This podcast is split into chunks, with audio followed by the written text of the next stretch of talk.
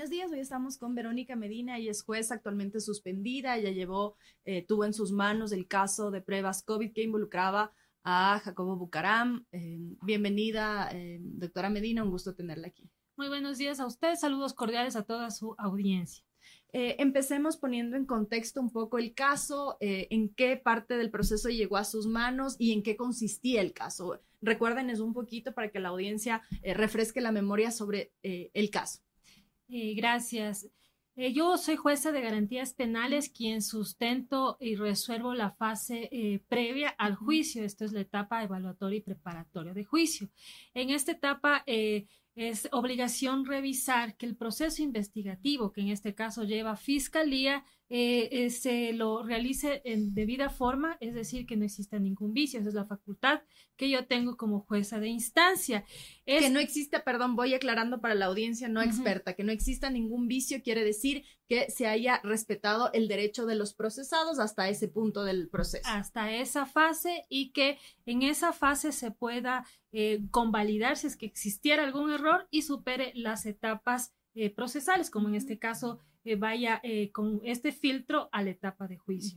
Es ahí donde yo conocí esta causa por un presunto delito de delincuencia organizada, donde existen, aparte de los prenombrados que usted hace referencia, Jacob Bucarán, Abdalá Bucarán y nueve procesados más, estuvieron investigados por fiscalía. Aquí se incluía también a los dos israelitas, a los dos ciudadanos israelitas, que uno eh, fue asesinado o murió en la cárcel.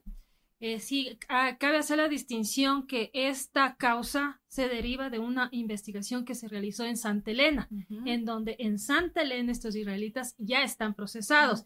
Y de todos estos antecedentes que se han hablado de que eh, murió uno de ellos en la penitenciaría del litoral, eh, no corresponde a este caso. O sea, este se deriva de eh, un caso de una investigación de Santa Elena. Es decir, ese proceso está en Santa Elena, pero el otro que involucraba a las otras personas que usted dice, 13 procesados, Jacobo Bucaram, Abdalá Bucaram, ese estaba en Quito. Ese, ese se, eh, se inició posterior aquí en Quito porque existía una persona eh, que en un inicio eh, presentó la denuncia ante Fiscalía por una estafa justo en contra de estos israelitas. Y en la investigación Fiscalía decide y manifiesta que eso no es un delito de estafa, sino que con los antecedentes previos de estos israelitas, de esta investigación que le, le manifiesto se realizó en Santa Elena y se suma esta denuncia, manifiesta de que no es una estafa, sino que es una delincuencia eh, organizada y así inician las investigaciones aquí en Quito.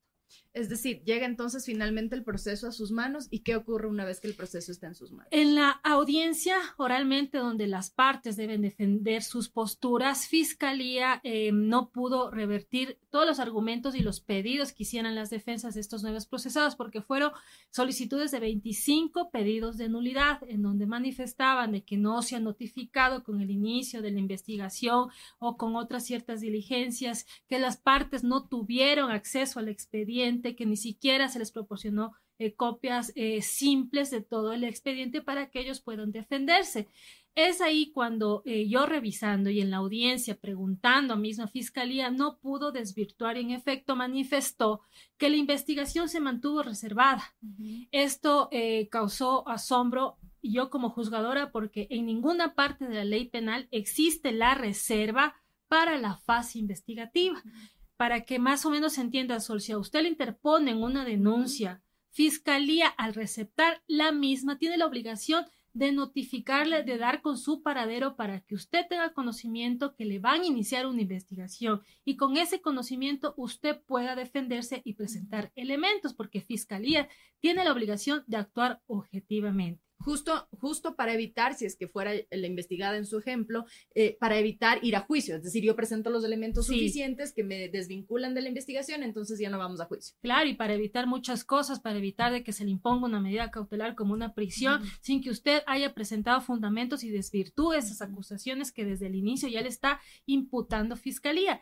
Es ahí donde eh, yo pregunto y claramente Fiscalía me dice que tiene autorización judicial y que le bastaba que un juez le haya eh, dispuesto la reserva. Entonces, cuando le digo que me asombres porque en la ley no, no determina nada de ese, en ese sentido, yo le pregunto a Fiscalía, le digo eh, que me especifique, la reserva es para ciertas diligencias investigativas o para toda la investigación. Entonces ahí es volvió a enfatizar y me nombró incluso la resolución y el juez que eh, según Fiscalía le había autorizado a revisar el expediente, porque eh, yo sí me tomé el tiempo de revisar el expediente. Fueron 18 horas de audiencia en donde se discutió todos estos temas. Evidentemente pude eh, verificar que la autorización judicial que manifestaba Fiscalía no tenía ningún argumento, que solo era una reserva para ciertas vigilancias, eh, algunos seguimientos que se les hacen a las personas investigadas, pero no para mantener reservada la investigación. Es decir, Fiscalía sí tendría que haber advertido a los procesados que estaban siendo investigados. A los investigados, porque ese es el derecho natural que tenemos todos los ciudadanos de ejercer nuestro derecho a la defensa.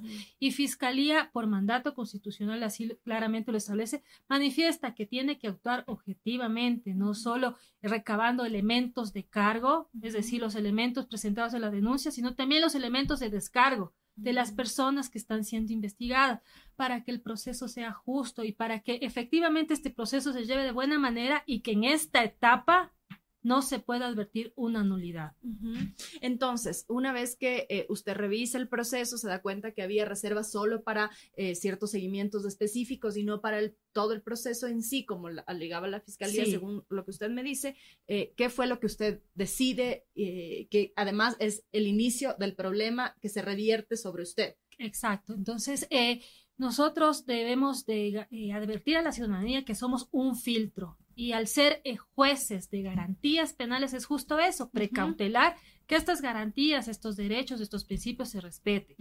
Esto deviene en la no notificación de la investigación a ninguno de los procesados, deviene en una afectación, una violación al derecho a la defensa. Y la ley claramente manifiesta que en esta etapa procesal, que es la etapa evaluatoria y preparatoria de juicio, al detectarse una violación al derecho a la defensa, se debe declarar la nulidad.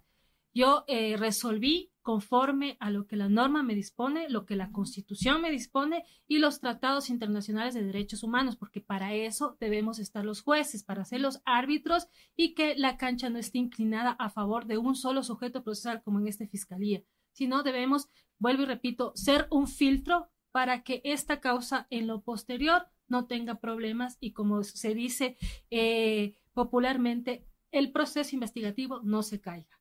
Es decir, em, con estas consideraciones de usted eh, dice declaramos la nulidad. Eso significa entonces que el proceso vuelve a cero. a la etapa, perdón que le interrumpa, a la etapa en donde yo determiné y claramente se demostró que se vulneró, es decir, que se retrotraiga y se vuelva a la fase investigativa, debiendo acotar que Fiscalía ya tenía otros elementos investigativos anteriores, porque, eh, repito, esto deviene de otra investigación de Santa Elena. Entonces, tenía que en, esa fase eh, eh, mm, se le advertía a Fiscalía que tiene otra oportunidad para hacer las cosas bien y que desde ese, de ese momento procesal se notifique a los sujetos procesales para que ellos eh, puedan ejercer su derecho a la defensa y de ahí se convalide lo actuado desde esa fase. Es volver entonces a la fase en que la fiscalía les dice, señores, estamos haciendo una investigación. Ahí la fiscalía dice qué elementos hay en contra de los procesados para que ellos puedan contrarrestar esas acusaciones. Para que tengan incluso acceso al expediente fiscal que en ese momento no tuvieron acceso. ¿Cómo se defiende una persona si ni siquiera eh, lee los documentos? Tiene acceso al expediente, incluso sus, sus abogados defensores no pueden contradecir con todos los eh, alegatos o con todos los hechos que constan en esa denuncia. Lo que había ocurrido para ese momento es que Jacobo Bucaram ya estaba detenido por esta investigación, ¿correcto? No estaba detenido por esta investigación, es algo que tampoco se ha clarificado y que gracias por la oportunidad, Jacobo Bucaram le expulsan del país en donde estaba, pero porque tenía una situación irregular. Eh, Fiscalía, al monitorear todo este asunto y, hacer los seguimientos que los estaba haciendo a todos estos procesados, se entera de esto y se realiza un operativo para cuando eh, Jacobo eh, venga al país, se le, eh, con un acto urgente, que eso está permitido, un acto investigativo para que él rinda su versión. Él realizan este acto investigativo, toman la versión de Jacobo Bucarán y en menos de 72 horas le detienen para formularle cargos, cosa que también no está permitido y eso cualquier abogado penalista le puede asesorar en ese sentido, cualquier juzgador, cualquier fiscal sabe que para incluso formular cargos se necesita un tiempo prudencial para eso mismo, para que pueda ejercer el derecho a la defensa. Esas son varias de las violaciones que los sujetos procesar me advirtieron. Entonces, eh, una vez que lo eh, pasa esto, pero al momento en el que ya llevaba la audiencia, en el que usted ya lleva la audiencia, él ya estaba detenido. Sí, él estaba con arresto domiciliario. Entonces, eh, ¿qué pasa después? Usted declara la nulidad del proceso y entonces, ¿qué ocurre? declaro la nulidad del proceso y debo decirle como un antecedente que, llama la atención. Es eh, parecía que era inusual, pero sigue pasando en el país, emito el auto de nulidad y al día siguiente de emitido el auto de nulidad, eh, en una entrevista que le hicieran a la presidenta del Consejo de la Judicatura, específicamente en Ecoavisa, y cuando el periodista le hace una, una pregunta al respecto, manifiesta claramente que eh, ella había mantenido reuniones con Fiscalía General del Estado, incluso con el presidente de la Corte Nacional, para resolver esta situación, cosa que eh, es inusual. ¿Por qué? Porque tampoco es ético. Eh, un órgano administrativo como el Consejo de la Judicatura no puede reunirse en privado con un sujeto procesal que es Fiscalía. Ya desde ahí advertían que yo podría ser sancionada porque no estaba conforme con la, con la resolución, cosa que puede pasar y, y cualquiera puede disentir de una resolución, pero para eso están los recursos y las impugnaciones, derecho que sí lo ejerció Fiscalía dentro del proceso interpuso un recurso que se llama apelación porque manifestaba que no era cierto que no había respetado estos derechos y que eh, se va a defender en otra etapa como es la impugnación.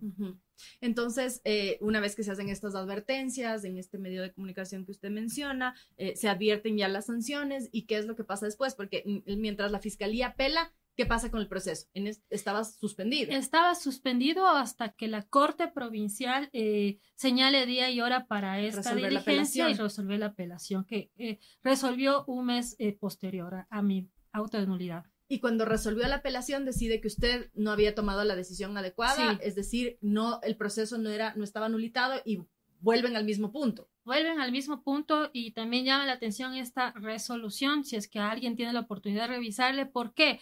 Porque la misma Corte Provincial dice, y es cierto, así también lo manifiesta la ley, no todo es nulo. No, eh, hay algunas cosas que sí se pueden convalidar, excepto cuando se verifica una vulneración al derecho a la defensa. Eso también lo dice la Corte Provincial, pero llama la atención que en una audiencia de eh, fundamentación de fiscalía de 20 minutos y tienen media hora para resolver, cosa que eh, se evidencia que no revisaron el expediente, no revisaron los otros fundamentos, bueno, no revisaron muchas cosas que por eso también estoy solicitando que se vuelva a revisar, eh, revocan el auto de nulidad y en donde manifiestan de que la, la, circunstancia es porque yo no había actuado correctamente. ¿Qué implicaciones tiene eso entonces, tanto para el proceso como para usted como juez? Eh, para el proceso que una vez revocado el auto de nulidad, eh, continúa la fase que es la que a mí me tocó conocer con otro juzgador, es la evaluatoria y preparatoria de juicio, eh, diligencia que ya se realizó hace tres semanas, si no me equivoco, sino que el juez a quien le correspondió conocer esta, esta causa todavía no emite la resolución. Creo que se está tomando todo el tiempo necesario porque es un expediente voluminoso y para motivar su resolución así debemos actuar, tomarnos el tiempo de estudiar el expediente. Eh, procesalmente está en esa fase eh, para que se resuelva si llama o no a juicio a todos estos procesados, incluso para determinar si es que uno de ellos podría considerarse inocente y dictarle un sobreseimiento. A uno y que continúe el proceso con los demás. Sí. Ok, y eh, en el caso, eh, una vez que la Corte Nacional decide em, que el proceso debe continuar, también se ordenan en ese mismo momento las medidas de reparación para el señor Jacobo Bucaram, es decir, las disculpas públicas, etcétera. Cuéntenos un poquito de esa parte. Claro, porque eso causa mucha confusión, incluso para quienes conocemos el derecho, y hay que especificar. El tema de Jacobo Bucarán, eh, no solo e, en, la fase que me correspondió a mí, sino desde la misma formulación de cargos, solicitaba eh, un sinónimo de habeas corpus. habeas corpus es una garantía constitucional en donde usted manifiesta a una autoridad, a un juez y dice yo estoy ilegalmente privado de la libertad y por eso necesito que se revise mi medida cautelar solicitó en varias ocasiones, incluso en mi contra eh, solicitó en la Corte Provincial del Guayas, que fue denegado en, en, primera instancia, presentó y desistió. Después volvió a presentar la misma causa, la misma acción constitucional que es prohibido. Conoce la Corte Provincial del Guayas. En otro sitio. Presentó en otro primero en uno, le negaron, entonces se fue a otro. A otro. Y este segundo, la Corte Provincial del Guayas, eh, vuelve a ratificar mi disposición y dice que él no está privado ilegalmente de la libertad porque yo no podía disponer de la misma por la interposición del recurso de fiscalía.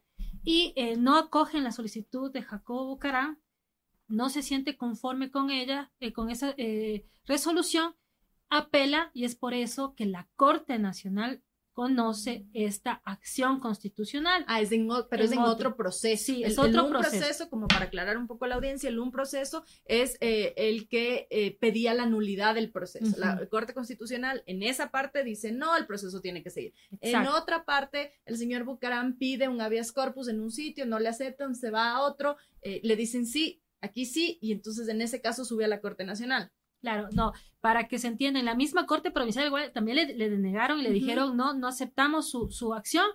Él apela y es en la Corte Nacional de Justicia en donde eh, dos jueces, porque también hay que establecer eso, que no es, un, no es una sentencia de mayoría, son dos. jueces que manifiestan que efectivamente yo al haber declarado la nulidad, inmediatamente eh, debía haber dispuesto eh, la libertad de Jacobo Bucarán, sin reconocer en la resolución no está muy claro ese aspecto, que eh, no interpone, que al interponer un recurso esto no deje en suspenso. Y yo debía haber no solo aplicado las normas del eh, Código Orgánico Integral Penal para que se entienda, sino la Constitución, cosa que eh, no estoy conforme porque debo manifestar y esto no es mi criterio, sino que la misma ley lo, manifiesta al, al interponer un recurso de apelación los efectos de esta nulidad quedan en suspenso. Entonces, eh, yo no podía actuar en contra de derecho. Y esos argumentos también son recogidos por los mismos jueces y llama la atención que aún disponiéndome que yo pida disculpas públicas y solicitándome que le indemnice, ellos no liberan a Jacobo Bucaram porque reconocen que existe un recurso. Entonces, esa es la parte de la sentencia. Bueno, son varias que no se entienden y he solicitado un recurso de aclaración, porque si es que esto genera un precedente, debe, eh, debe generarlo de buena manera y que incluso sea, sirva de consulta para todos los administradores de, de justicia qué es lo que se debe hacer y qué es lo que no se debe hacer. Pero es un poco confuso, entonces. Es muy confuso, es muy confuso y mm, por eso eh, he solicitado este recurso de que se me establezca si es en qué parte yo eh, eh no aplico la norma, no aplico el derecho y, cuando me manifiestan que yo estoy afectando el plan de vida de Jacobo Bucarán, debe especificarse cuál es el plan de vida que tuvo Jacobo Bucarán antes de la emisión de mi auto de nulidad. Cuando yo emití el auto de nulidad, todos sabemos que Jacobo Bucarán estaba privado de su libertad. Es decir, no era usted la persona que había ordenado eh, su privación de libertad, pero según el fallo de la Corte Nacional, usted era la persona que debía ordenar que se lo suelte. Exacto, exactamente así, usted lo ha entendido bien, y eh, manifiestan de que eh, él dejó de percibir cierta remuneración antes de mi auto de nulidad, cosa que no es cierto. Porque todos sabemos, exacto, todos sabemos, esto es público, él estuvo detenido cumpliendo una medida cautelar, solo que me demuestre que Jacobo Bucarán en el arresto domiciliario estuvo haciendo teletrabajo, cosa que también no veo por dónde él pueda comprobarlo. Pues, ¿qué proyecto de vida le estoy afectando? ¿Qué remuneración él ha dejado de percibir por mi auto de nulidad? Es no se entiende, en derecho no se entiende, también creo yo que es ilógico, por eso todos los que conocen o han conocido de esta disposición eh, entienden que es ilógico. Entonces, em, en paralelo a, esta, este fallo de la Corte Nacional de Justicia, hay también una, una sanción por parte del Consejo de la Judicatura, ¿cierto? Es la sanción que eh, yo le, le, indiqué como antecedente, que ya se venía advirtiendo. Debo decir claramente, porque esto es demostrable, esto fue emitido ante la opinión pública y en, primera instancia, en el primer momento de la emisión de mi auto, ya eh, el Consejo de la Judicatura, específicamente la Presidente, ya quería suspenderme en, mis funciones. Eh, fui sometida eh, con el argumento de que no, le, no, no estaba conforme con mi fallo, que se presentaba eh, o que se daba que pensar por ciertas irregularidades, cosa que nunca pudieron demostrar. Yo fui a partir de, de eh, esa, esas declaraciones, fui eh, sujeta a investigaciones del mismo Consejo de la Judicatura, específicamente por la Dirección de Transparencia. No encontraron ninguna actuación irregular.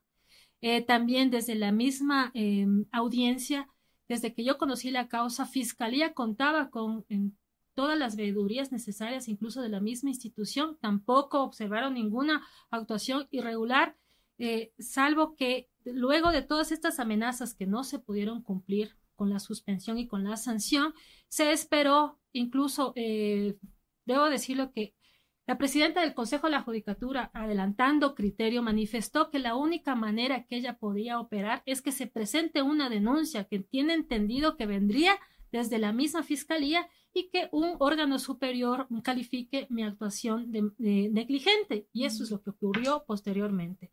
Que por, eh, debo decirlo claramente porque, mm, vuelvo y repito, esto es demostrable, esta causa se hizo tan mediática, incluso de conmoción nacional, y que eh, todos nos, nos vimos presionados, incluso creo yo que los mismos jueces de la Corte Provincial, y de esa manera se actuó, se declaró negligente mi actuación. Eh, y la propia fiscalía es la que pone la queja al final. Eh, no tengo, no, no puso ninguna queja. Es, esperaron que la audiencia en apelación se dé y que la Corte Provincial diga que mi y que califique que mi actuación fue negligente. Y es en base a esa eh, calificación que ahora sí la presidenta del Consejo de la Judicatura me suspende mis funciones. Pero es pedido de la Fiscalía, porque en este boletín que emite la Fiscalía, justamente ellos dicen que a, pedido de la Fiscalía del caso, los jueces declararon la negligencia manifiesta de la magistrada y oficiaron al Consejo de la Judicatura para que se analice posibles sanciones administrativas. Es decir, es la Fiscalía la que pide a los jueces y a la vez también pide que haya una sanción en el Consejo de la Judicatura. Y el Consejo finalmente resuelve eh, sancionarla. ¿Y en qué consistió la sanción?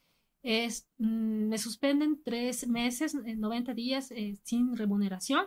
Estoy suspendida en mis funciones, quiere decir que mi judicatura no solo me están afectando a mí, sino a todos los eh, usuarios de la Administración de Justicia que en mi judicatura no pueden recibir el despacho de las causas que estaban pendientes. Estoy cumpliendo con esa medida. Esa medida manifestaban que era para investigarme, cosa que eh, tampoco ha ocurrido y vuelvo y repito, no, no tienen ningún elemento en mi contra porque incluso yo eh, varias veces he autorizado que se levante el sigilo bancario tanto de mis cuentas y de todo mi círculo íntimo y podrán observar claramente que eh, desde que yo ejercí las funciones de, jueza no he tenido ninguna movimiento irregular. Exacto. Em, eh, justo aquí reviso en el mismo boletín de la fiscalía que el juez Vaca, que era uno de los jueces de la que decidieron que usted se había eh, incumplido, digamos, el debido proceso, eh, la actuación de la jueza Verónica Medina violentó el principio de debida diligencia, tal es así que en el auto de nulidad se deja sin efecto sentencias dictadas en procedimiento abreviado. Una vez que esto ocurrió, el proceso regresó al inicio, es decir, la fiscalía tuvo que volver a presentar los elementos para poder ir a juicio y es lo que estamos esperando que usted decía hace un momento que el juez decida si se va a juicio o no se va a juicio. Claro, lo que en esa, en esa resolución que usted bien cita, Tampoco dicen, y es claro, y, debe, debe, referirse esto, que sí existieron personas, sentencias que se sometieron a procedimientos abreviados. Los mismos que no están ejecutoriados y para que sentencias todavía eso no estén firme. ¿Por qué? Porque estos interpusieron también recursos de apelación, porque la sentencia de los abreviados no cumple con ciertos requisitos de la motivación.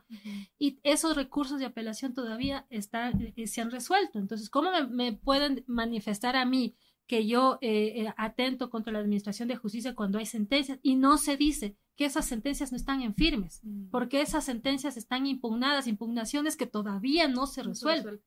Y em, si regresamos a la eh, sanción o a la decisión de la Corte Nacional con respecto a las disculpas públicas y a la indemnización, ¿eso se hace automáticamente o se hace, por, se hace ya automáticamente porque llega a la Corte Nacional después de que la Corte Provincial lo negó? ¿O se hace por pedido de las partes, es decir, por pedido expreso de Jacobo Bucaram, que dice la jueza vulneró mis derechos?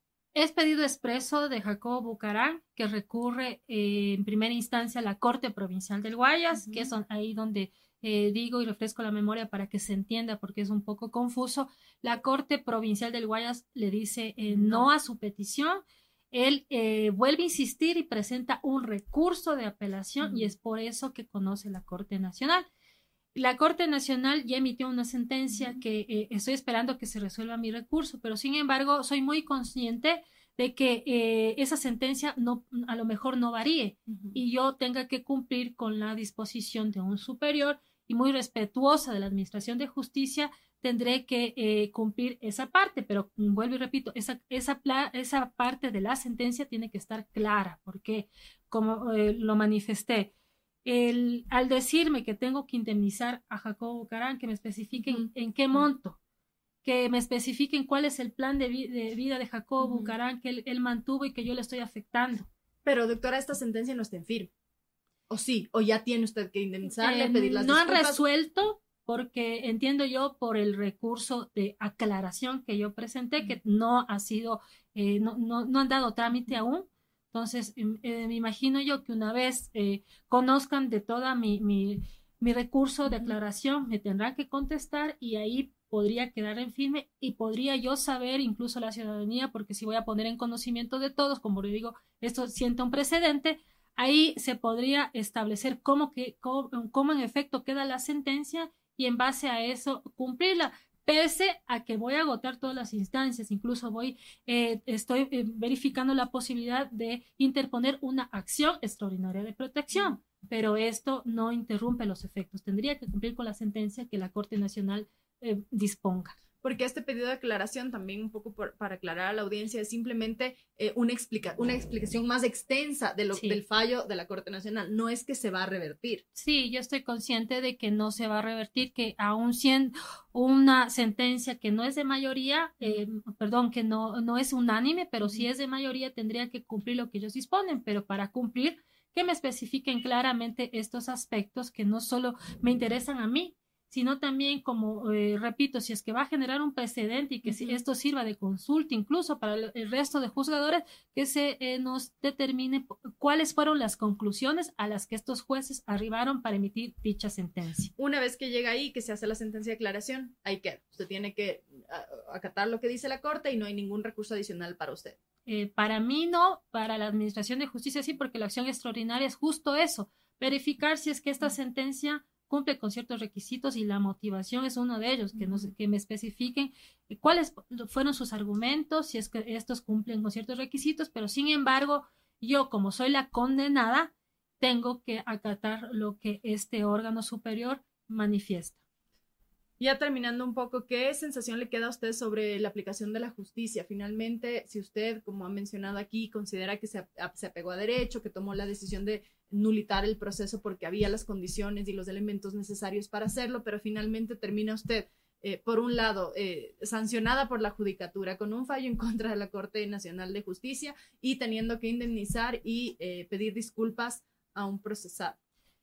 yo creo que mi descontento no es solo mío, sino también de toda la ciudadanía que no solo se ve reflejada en mi caso, sino que ya existen varios casos de eh, que ciertos medios, mm, debo decirlo porque existe mucha prensa independiente que investiga, pero ciertos medios han tomado protagonismo y también han escuchado una sola voz oficial, como en mm. este caso es de un sujeto procesal que viene siendo fiscalía.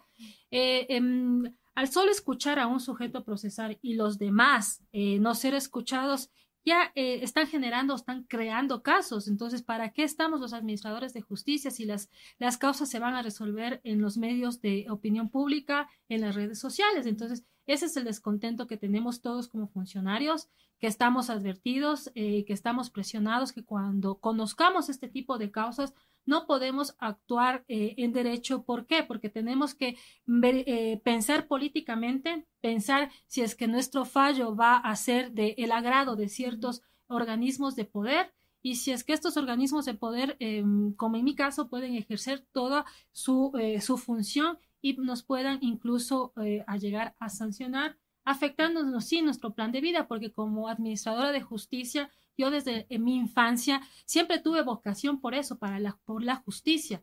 Y así siempre fue mi preparación y es por eso que yo eh, me, me eh, he concursado y, he sido merecedora de esta, de esta función. ¿Por qué? Porque esa siempre fue mi vocación. Y al manifestarme que no estoy cumpliendo mi derecho, que cuando yo estoy convencida que estoy cumpliendo con, las disposiciones, con la constitución y en, en base a eso y, sin analizar ciertos aspectos procesales, porque la causa era, tendría que ser como cualquier, cualquier causa normal, pero si se le da otros tintes políticos, ahí es cuando se ve afectado no solo eh, yo como funcionaria, la misma Administración de Justicia, y eh, afectados los ciudadanos, porque los ciudadanos tienen derecho a una administración de justicia imparcial. Pero justamente en este caso, ¿usted siente que ha habido la presión de, de otros de otros poderes, de otros, eh, digamos, de otros actores, incluso políticos que salen del ámbito de la justicia? Es que es muy evidente. Yo no, no solo lo digo yo, sino que eh, basta con recordar eh, desde cuando yo conocí la causa, toda la, todo el hinchamiento que he recibido cuando se me manifiesta de que yo al dictar un auto de nulidad he favorecido a estos señores bucaranes, cuando este argumento cae por sí solo. ¿Por qué? Porque en primera instancia decían que yo favorecía a, la familia Bucarán. ¿Y cómo se entiende y cómo se explica que ahora ellos digan que yo les estoy afectando y que ahora yo tengo que repararles e indemnizarles? Entonces, el argumento inicial cae por su propio peso. Y usted siendo una parte esencial de la justicia, siendo una jueza que toma decisiones justamente sobre la vida de las personas, sobre la afectación y ahora verse involucrada eh, en, eh, del otro lado, ¿no? La persona que va a recibir eh, la justicia impartida por otros. le ha hecho ver como una perspectiva diferente la administración de justicia, sigue confiando en la justicia. ¿Cuál es su sensación en este momento al estar al otro lado, al ser procesado y ver lo que quizá muchos procesados pueden estar viviendo de una inseguridad jurídica o de una sensación de desconfianza permanente en la administración de justicia. Eh, lo vemos a diario, no solo en mi caso, hemos visto eh, procesos que no se han llevado en debida forma, Existen incluso repercusiones a nivel internacional cuando eh, cortes interamericanas de derechos humanos, cortes internacionales, ya han demandado al Estado ecuatoriano cuando revisan estos casos y manifiestan que los operadores de justicia no han actuado correctamente. Entonces, no solo es en mi caso, creo que la sensación ya es para varias personas que están sometidas a este poder punitivo del Estado que lo ejerce Fiscalía y hay que manifestarlo, que em, no en todos los casos, porque hay que reconocer que realiza una actividad importante y que es aplaudida por toda la ciudadanía, pero existen casos, casos específicos en donde sí omiten ciertas formalidades y es ahí cuando los juzgadores tenemos que asumir nuestro rol. Y sin importar la sanción debemos actuar en derecho y cumpliendo con nuestra vocación que siempre debe ser la justicia. Pero ahorita ya le sancionaron, entonces para usted también ya es un precedente para pensarlo dos veces la próxima vez. Entonces, ¿qué lección finalmente le deja eso, eh, eh, esto que ha ocurrido a usted para su futuro ejercicio profesional? Eh, pese a que estoy sancionada, pese a toda la preocupación que conlleva esto, porque eh, no solo es la sanción, sino también es una, eh, una tacha a mi hoja de vida, a mi hoja, a mi carrera profesional. Incluso pueden y, han seguido, así lo han manifestado, que en base a las investigaciones me podrían imponer una sanción más severa, que sería la destitución. Si es que yo recibo una sanción de esa naturaleza, me doy por bien servida porque la ciudadanía y todos los que me conocen, todos los que eh, han tenido la oportunidad en mi judicatura de compartir eh, conmigo y con otros, eh, con otros sujetos procesales, conocen de mi accionar. Y si es que yo voy a recibir una sanción por cumplir las normas, el derecho y la constitución y por perseguir mi vocación hacia la justicia, me doy por bien servida. Eh, sin embargo, de aquello igual voy a ejercer todos los, los derechos que me asistan en todas las instancias y si es que yo recibo una sanción de esa naturaleza, estoy convencida porque creo aún en la justicia. Si no, eh, a veces la justicia ordinaria no cumple con el objetivo, pero la justicia constitucional sí la está cumpliendo y sí eh, tengo mucha fe a la Corte Constitucional cuando en mi caso yo ejerza alguna acción extraordinaria o alguna acción de protección, revisen todas las actuaciones, no solo mías, sino de todos los juzgadores que en su momento también me han sancionado y como también el órgano administrador así lo ha hecho. ¿Le preocupa el futuro, su futuro profesional?